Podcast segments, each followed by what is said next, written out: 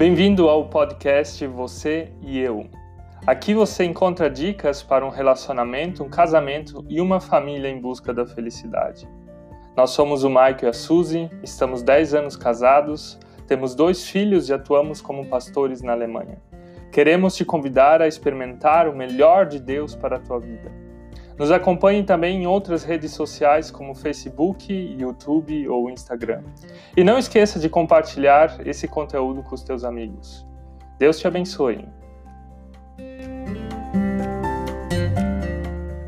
Calientes. O tema hoje é transe antes do casamento, só que não. Hoje nós vamos falar sobre argumentos a favor do sexo antes do casamento, depois do casamento ou no casamento. Não jogue pedra. E vamos ainda contar um pouco da nossa história, como é que nós resolvemos esse tema. Se você está namorando, vem com a gente e assista esse vídeo.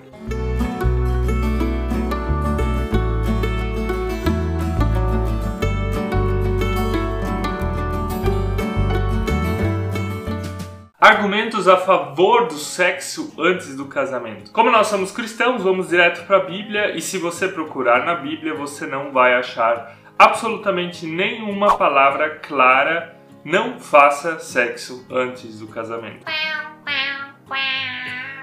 Por exemplo, tem as palavras bem claras nos Dez Mandamentos: não matarás, não minta, não adulterarás, mas não encontramos nenhuma palavra. Não transe antes do casamento. Essa palavra simplesmente não tem, a gente não encontra ela em lugar nenhum. Então, muitas pessoas elas dizem, como a Bíblia não é clara sobre esse assunto, podemos então transar e experimentar o que dá para experimentar. Já que estamos na Bíblia, vamos ficar na Bíblia e a Bíblia é bem confusa em relação ao tema sexo, né? Temos a história de Ló no Antigo Testamento, onde ele tem duas filhas e o que, que elas fazem com o papai?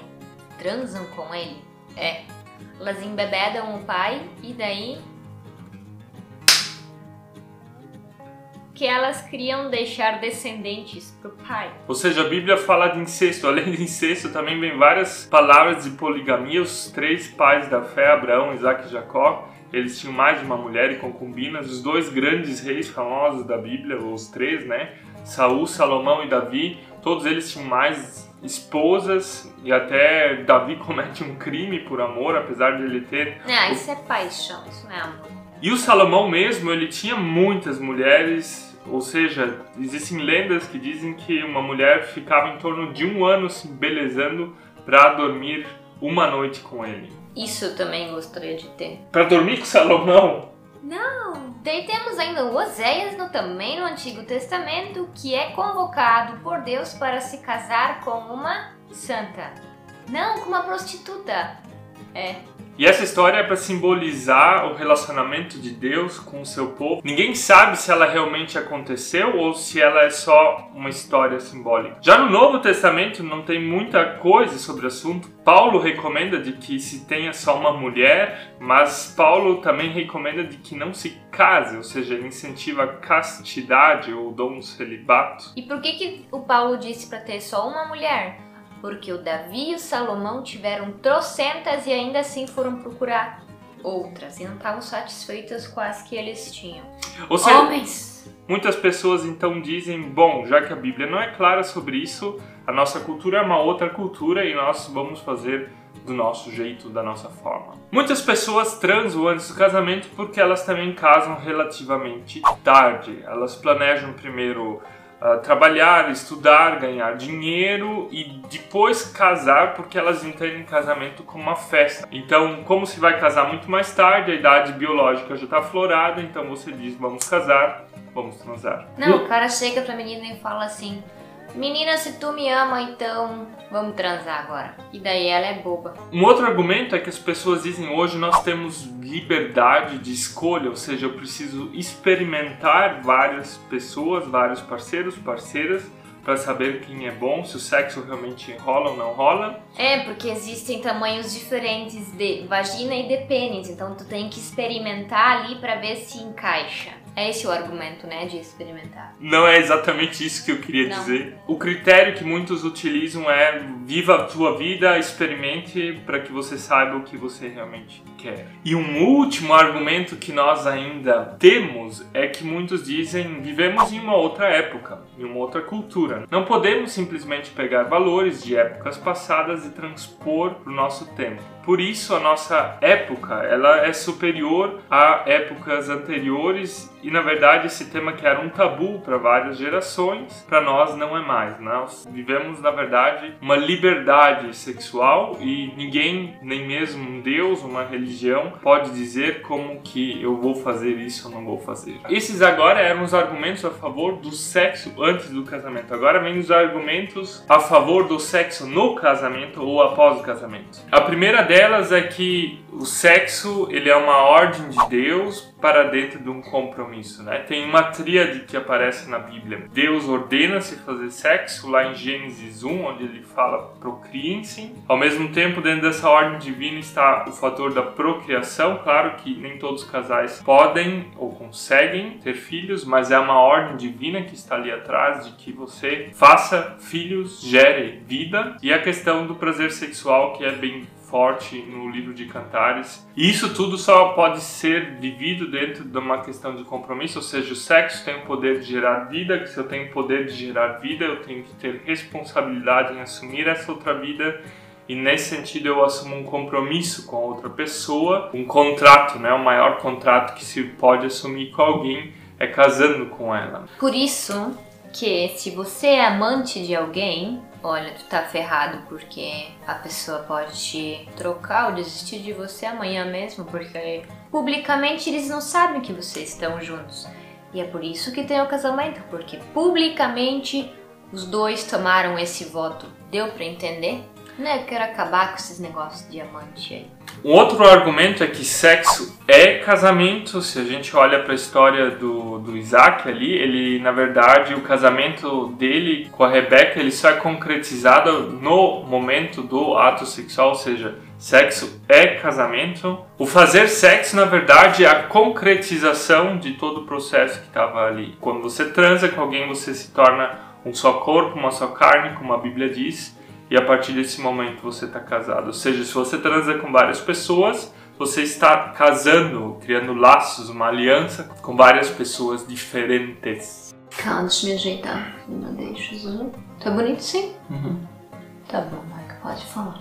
E se você curte o tema sexo, não esqueça de dar um like no nosso vídeo. Eu não sei se você sabe, mas o YouTube só recomenda os vídeos que na verdade tem bastante likes, então Esperamos que você não só assista esse vídeo, mas também dê o seu like. A palavra mais clara que existe na Bíblia em relação ao não faça sexo antes do casamento é o mandamento não adulterarás. Você pergunta, mas como o mandamento não adulterarás está relacionado ao não faça sexo antes Pensa do na casamento? gasolina. Ou seja, a Suzy já deu uma dica e a dica está na raiz da palavra. Adulterar significa introduzir alteração, modificar o estado original de alguma coisa. Defraudar, produzir falsificação. Você já ouviu a palavra gasolina adulterada, ou seja, adultério significa mudar o estado original de alguma coisa. Nesse sentido, o mandamento de não adulterar, ele não tem só uma proteção externa do casamento, ou seja, você está casado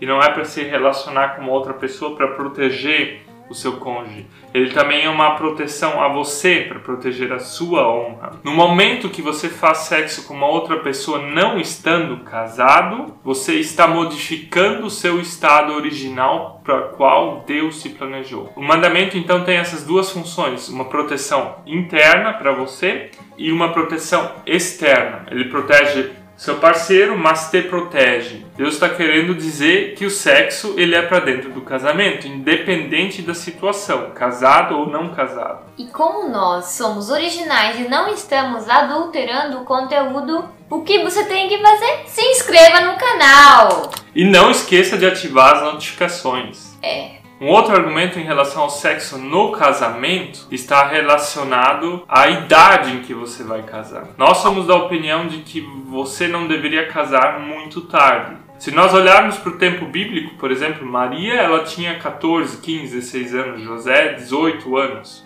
E ali foi um escândalo onde Maria estava grávida. E na verdade as mulheres casavam muito cedo, porque era a época onde elas estavam biologicamente preparadas, e os homens também, para o sexo, para o relacionamento sexual. Não faz sentido você ter menstruado aos seus com 14 ou com 13 que seja, primeiro querer casar somente com 30 e achar que você vai conseguir se segurar até lá. Não tem coerência, isso não é muito possível. Se for possível, vai causar outros danos no seu corpo, que é ficar ali sufocando uma coisa que quer ser florescer.